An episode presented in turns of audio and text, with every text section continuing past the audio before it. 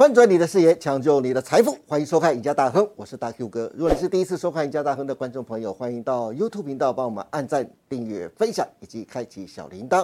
你对节目的支持是我们成长的最大动力，因此欢迎大家踊跃的帮我们按赞跟分享。好，今天节目开始，赶快来欢迎我们的科技达人，我们的资深分析师洪文高老师。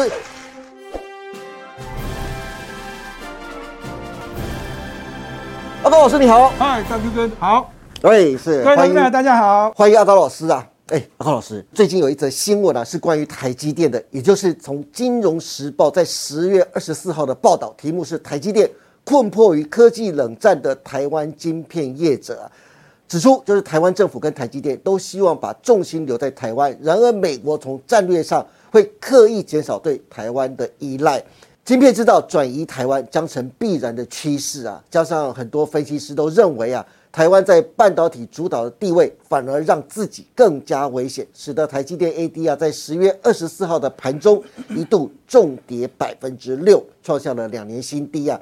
其实《金融时报》这篇报道简单总结有四个重点：第一个就是美国对中国发动的科技冷战啊，让台湾成为最危险的夹心饼；第二个就是台湾在半导体市场的主导地位，反而让自己更加危险，因为大家都想要抢。那第三个就是，如果中国入侵台湾，在保护自身经济跟台湾之间呢，美国最终将选择保护自己。这个用膝盖想，用脚趾头想都知道，美国一定是保护自己的。白人都是最自私的嘛。那第四个就是，美国势必会减少对台湾的依赖，晶片制造势必转移台湾呐。阿康老师，不晓得你有没有发现啊，《金融时报》这篇报道之前的新闻其实都已经报道过了，其实它算是旧闻了。事实上是老调重弹，像是美国财政部长耶伦啊，早就在数次公开警告美国的半导体太过依赖台湾，将威胁美国的国安。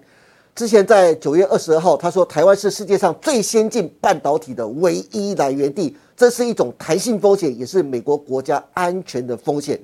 最近一次是在十月十二号，耶伦再度高分贝的警告。美国的企业对台湾半导体的极度依赖啊，并呼吁要防范来自中国和俄国的地缘政治胁迫。另外，在今年四月二十一号，台积电的创办人张忠谋就说啊，美国半导体制造成本很高啊，那生产的晶片比台湾的成本还贵上五成，加上美国制造人力短缺，很难跟世界竞争。今年八月三号，还记得吗？就是张忠谋出席美国众议院议长佩洛西的午餐宴时，他就直接表示，他不认为美国有意降低对台湾依赖的努力会成功啊。因此，我想问阿高老师的是啊，我们的护国神山，我们的台积电，究竟要如何在这场美中的晶片战的拉锯战中站稳脚步呢？那我们还是跟他讲啊，第一个啊，台积电啊，是会不会成为这个中美交易战的一个牺牲品？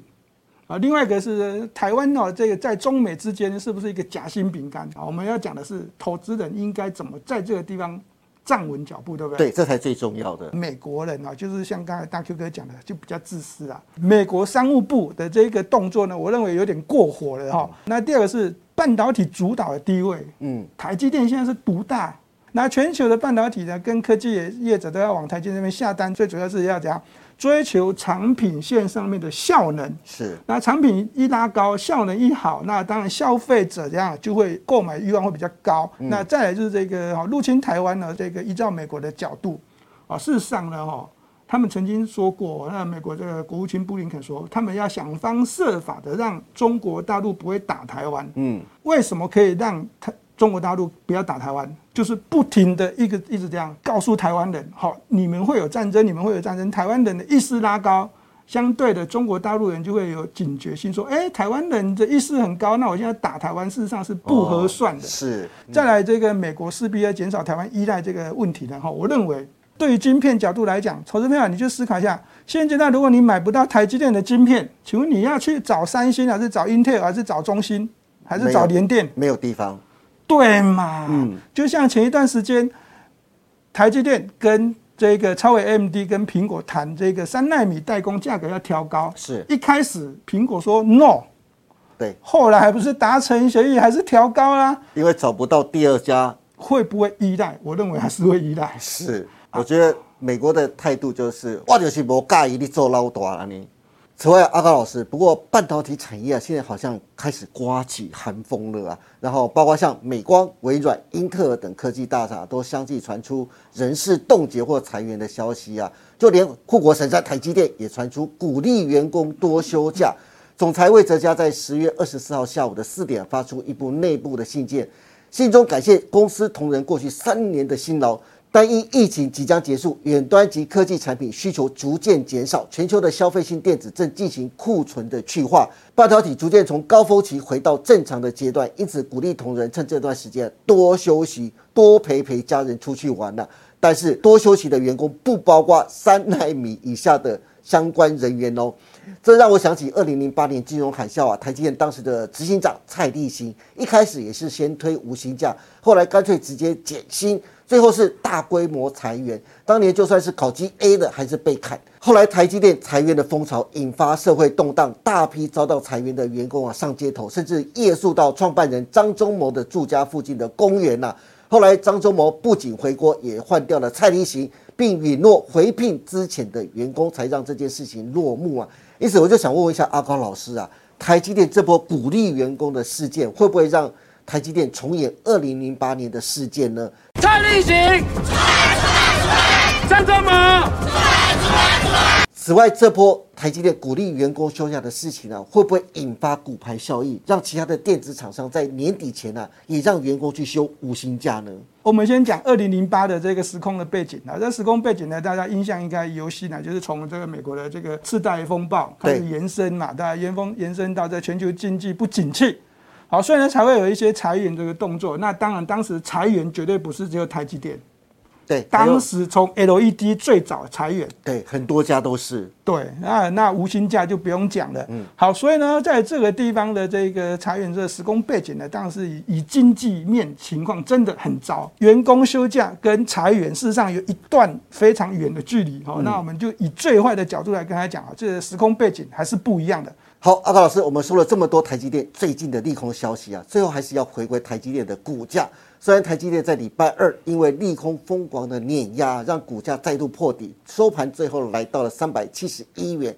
可是我发现有两件很有趣的事情。第一个是从台积电 ADR 来观察，十月二十四号最低价位是五十九点六八，不但没有完全回补二零二零年七月二号的向上跳空缺口，而且刚好落在当年起涨点的一个颈线的位置。从技术线型来看，是否已经来到了强力的支撑区呢？那第二个就是，如果我们从这一波台积电 ADR 从最高一四五跌到五十九点六八，跌幅高达百分之五十八点八，但是台股的台积电高低跌幅只有百分之四十六，感觉台股的台积电好像还差了百分之十二的跌幅，我可以这样解释吗？阿高老师，对于台积电的后市到底该怎么看呢？那这 ADR 上面的角度呢？刚才大 Q 哥也说过了。然后这股价的跌幅呢，然后相对比这个我们台湾的这现货市场的这个股价跌的更多。对，没错。好，但是好消息是什么？大 Q 哥刚才说，哎，这个跳空缺口附近呢，并没有被跌破。是。而且从这个技术面的角度的这个 K 线上面的变化来看啊，大家可以看很清楚哦。这个地方量缩小缩小红 K 这 ADR 呢，是一个我认为是一个这样底部的一个讯号了。是。那大 Q 哥说过，没有破前低的跳空缺口的支撑。对。好，那以这个现货市场的这个未接的角度来看，跌幅比较小。当然，但是呢，这个以这个未接的角度来看呢，距离 ADR 啊，基本上呢，现货还是算蛮强的。对。所以呢，这当这个美国的这个 ADR 如果会往上走强的时候呢，在现货这个地方当然会继续往上涨。嗯。台积电在未来两年，好，应该还是打遍天下无敌手的情况之下，好，那这股价一定会还给他公道。是的。OK，好的，今天非常谢谢洪高老师为大家分享了这么多关于台积电，因为《金融时报》的一篇报道，加上传出台积电总裁魏哲嘉罕见发出内部信函，鼓励员工多休假。利空碾压，导致台积电的股价创了波段的新低。但是阿高老师从台积电 ADR 的股价线路图帮大家分析，台积电先进制程技术还是世界的 Number One。就算明年景气衰退，也已先行反应，现在反而是慢慢进场捡便宜的最佳时机。如果大家对台积电的操作还有任何问题，或是手上有套牢的股票想询问阿高老师的，或是想知道接下来未来两个月行情规划的，欢迎大家每天都能锁定何文高老师盘后的解盘节目《财经护城河》。今天也谢谢大家收看我们赢家大亨，别忘记周二到周五每天下午的五点半，我们再见喽，拜拜，拜拜。